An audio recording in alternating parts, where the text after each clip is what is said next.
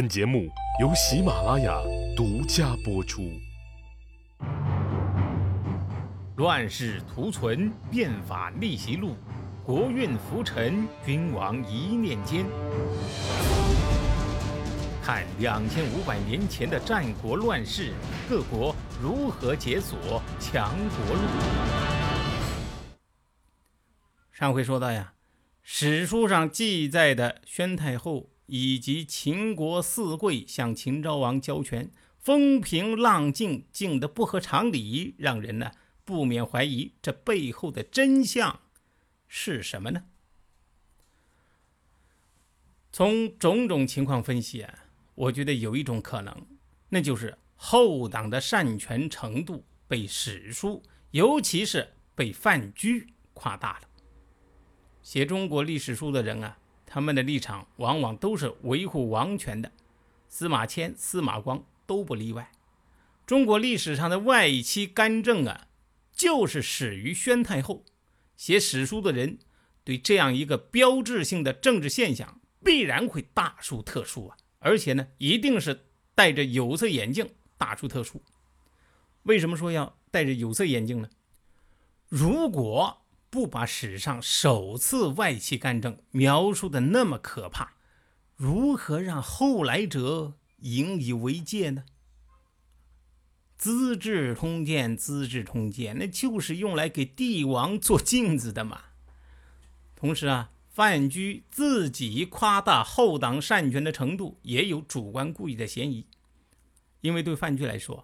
宣太后和穰侯是他在秦国施展身手的最大的绊脚石，为了说动秦王，夸大在所难免，这也是纵横家们惯用的手段嘛。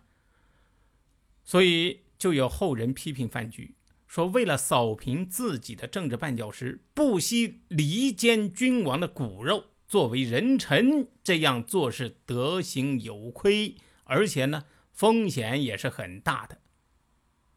对于秦昭王来说呀，宣太后虽然是他的母亲，但是身为秦国君王，维护王权那是第一位的。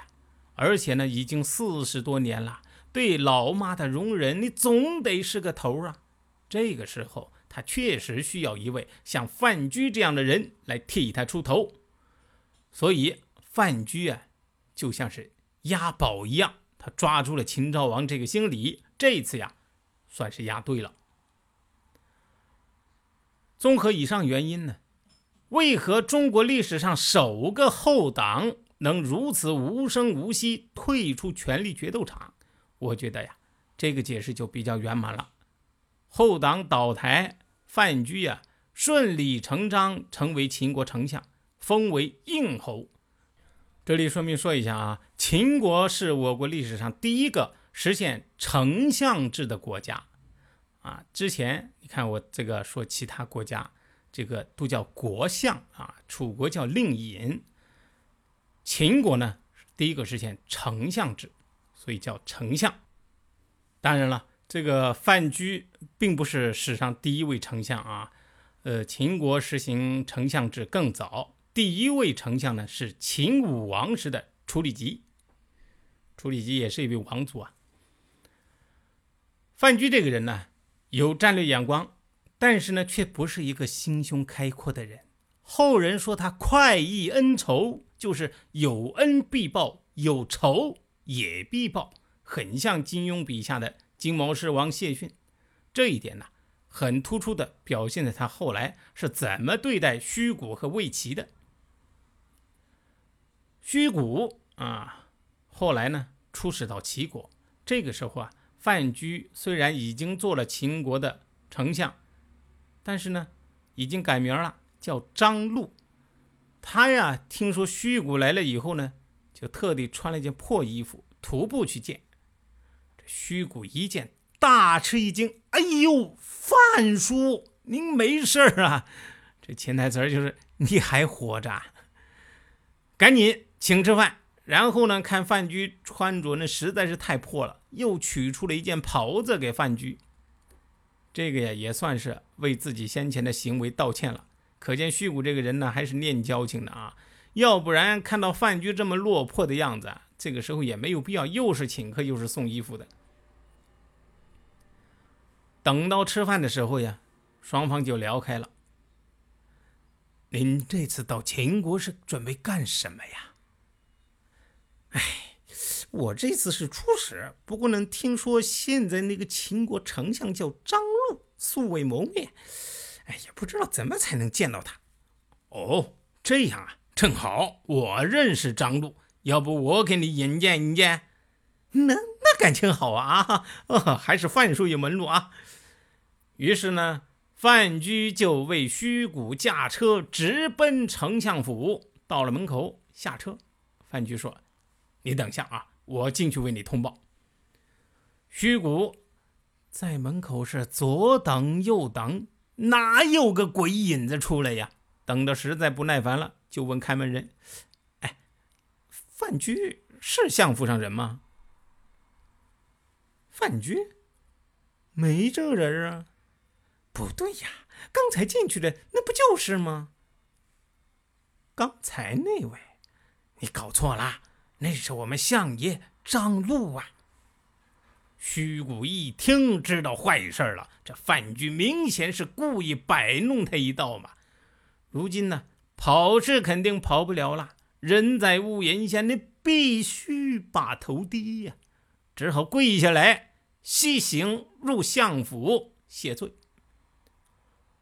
范雎高坐堂上，那是一点面子都不给。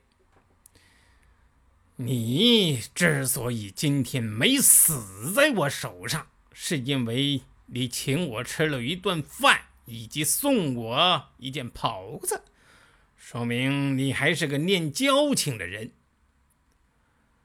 你要以为这样训两句就完了，那你也太小看范雎了。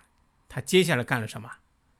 他把各诸侯国在秦国的使者都喊了过来，在堂上啊是吃肉喝酒啊，独独呢把虚谷这个魏国的使者安置在堂下，面前堆了一些马吃的草料，把虚谷啊当做马一样对待。好家伙呀，你这要放在现在，那就是一起重大的外交事件呐，保不准还会引起战争。至少嘛，这个外交官可以愤然离席嘛。但是虚谷敢吗？他只要稍有反抗，那小命是分分钟不保啊。等把这个虚谷戏弄完了，范雎还是不解气，又对虚谷说了：“你回去告诉魏王，赶紧把魏齐的头给我送过来。要是不听话，我就杀光。”大梁城，可怜的魏国呀！想当初文侯、武侯时代，想揍谁就揍谁，根本不需要理由，那是何等的风光。可现在，那真是落毛凤凰不如鸡，虎落平阳被犬欺呀！哪里还有本钱敢和秦国扛啊？魏齐。身为魏国国相，听了这消息，知道已经外强中干的魏国不可能成为自己强大的后盾，二话不说是拔腿就跑啊，跑到了赵国，躲到这个平原君家里边去了。后来呀，这事儿被秦昭王知道了，哦。原来我的丞相不叫张禄，叫范雎啊啊！不过他倒也不是计较这个啊，而是在想，既然我这个丞相有这么一段仇恨在，丞相受辱，那就等于是我秦国受辱啊，同样也是我这个秦王受辱啊。你看这国家有实力啊，那想法就是不一样啊，心气壮着呢啊。那个魏齐要是能投在秦国，那还不得幸福死啊！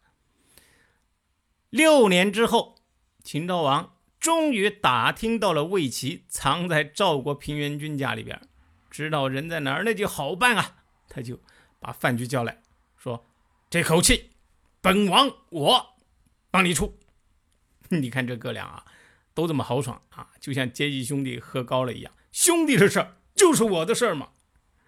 你这个时候呀，赵惠文王已经死了，继位的呢是他的儿子赵孝成王赵丹。秦昭王啊，就跟这个赵孝成王说了，说我有个事啊，跟你老赵家商量商量，你们把平原君派过来一趟。这个赵国这个时候啊，已经在长平之战中一败涂地啊，那肯定是不能跟秦国正面刚啊，就派了平原君出使秦国。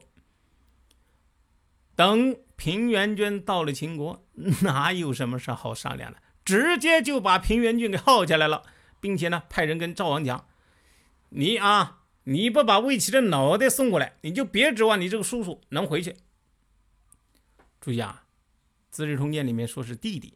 其实不是啊，平原君是赵孝成王的叔叔。好家伙呀！你看这两千年前，这国际政治都是这么玩那直接就是绑架呀！秦昭王确实是个耿直男，做事啊简单粗暴的脾气一直没改。你像当初这个骗楚怀王来，来了以后就要求割地，你不割，不割你就给我在这待着。现在呢是绑架平原君，要求赵国交换人质，你不交换，不交换，那行，你赵王也别想要这个叔叔了。碰上个肌肉这么强壮、性子又这么横的邻居，赵王能怎么样呢？魏齐能不能逃脱秦王和范雎的联合绞杀？且听下回分解。谁按下了礼崩乐坏的启动键？哪些小弟逆袭成带头大哥？哪些大哥被带进了坑？又有多少君王魂断强国路？鸡哥从《资治通鉴》《战国策》《史记》中筛出战国大事件，为您剖析国运密码，轻松厘清战国乱史。